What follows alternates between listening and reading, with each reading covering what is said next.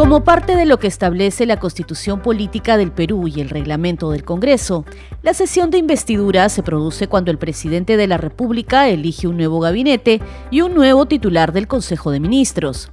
Todos ellos, una vez que juran el cargo, tienen 30 días naturales para presentarse ante el Congreso a exponer sus políticas generales de gobierno y solicitar el voto de confianza. El oficial mayor del Congreso, Hugo Rovira, explicó en qué consiste esta obligación del gabinete ministerial. Luego que exponen, y hay un debate sobre esto en el Parlamento, ellos piden el voto de confianza. ¿Para qué sirve el voto de confianza? ¿Por qué el Congreso les da el voto de confianza? Porque de esta manera el Congreso se vuelve corresponsable, se compromete con el Ejecutivo a que ese plan de gobierno que él ha expuesto rinda sus frutos, se llegue a ejecutar. ¿Y qué pasa si no lo hace? Entonces ahí comienzan los mecanismos de control político que tiene el Parlamento, que es fiscalizar, supervisar para que estos planes de gobierno que nos ha expuesto el Ejecutivo al Congreso los haga bien.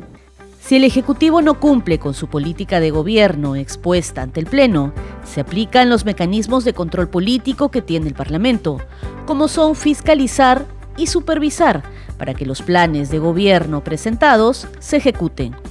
Por eso es importante la investidura para que el Congreso conozca qué es lo que va a hacer el Ejecutivo y que el Ejecutivo y que eh, le pide el voto de confianza para que el Congreso le dé su confianza para trabajar y así puedan trabajar juntos.